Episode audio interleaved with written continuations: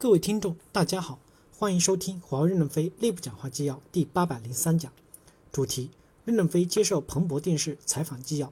本文刊发于二零一九年五月二十四日。接上文，记者问：有人说，如果我们按目前的道路走，未来可能会出现两个技术生态系统，一个是由中国驱动，另外一个是由美国驱动的，您怎么看？任正非回答说：第一，世界上走过了崎岖不平的道路，在工业化时代，我们有窄轨铁铁路、标准轨铁。即铁路、宽轨铁路影响了世界贸易的流通。由于那个时候是一种慢速的工业社会流通，交通的阻碍并没有这么大。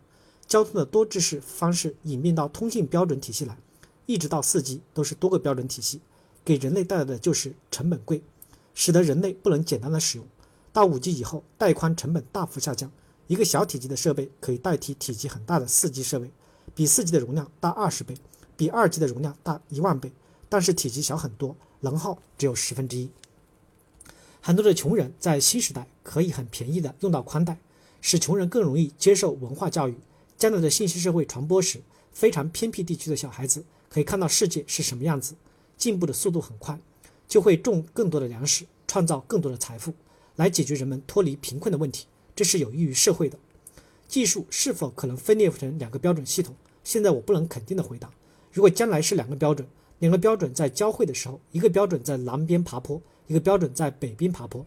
到山顶的时候，我们不会跟对方拼刺刀，我们会拥抱对方，为人类信息化服务的胜利大会师。为了庆祝大会师，我们好好喝一杯，因为山上只有雪，用雪代替香槟干一杯。终于为人类做到了共同服务。一个标准、两个标准还是多个标准，其实都不重要，重要的是降低服务的成本。记者问：“您今天坐在这里，预估一下贸易战会持续多长时间？”之前有中国有位前任的高级军官员说可能会到二零三五年，但是马云说可能会持续二十年。您的预判呢？任正非回答说：“我不知道怎么预判，我只管我们公司，公司可大可小，打一打我们缩小一点，变成小乒乓球；再大一点变成排球；再大一点变成篮球。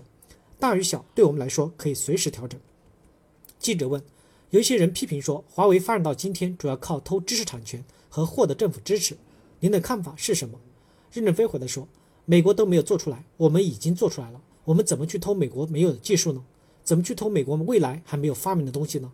至于我们是不是有政府的背景，我们是由 KPMG 审计的。你们可以问他们要审计报表，万段不见得是正确的。如果我们技术上落后于美国，美国政客有必要这么费劲打我们吗？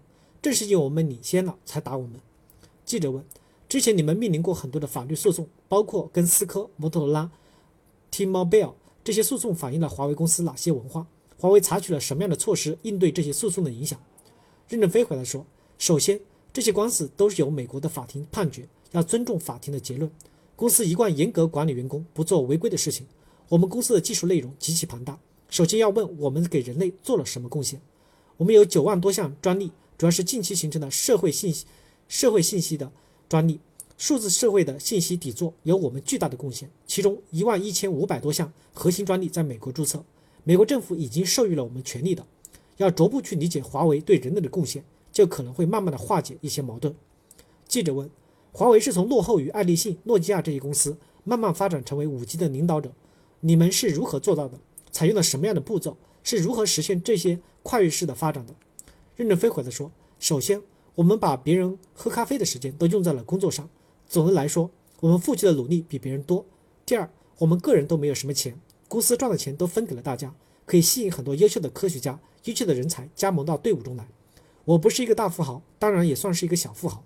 过去说我是穷人是可以的，但经历了二十多年，我被逼成了富人。中国有句话是“财散人聚”，把财散出去以后，全世界的科学家都愿意跟我们合作，走到我们这个队列，我们怎么会走不快呢？美国的钱被华尔街拿走了许多。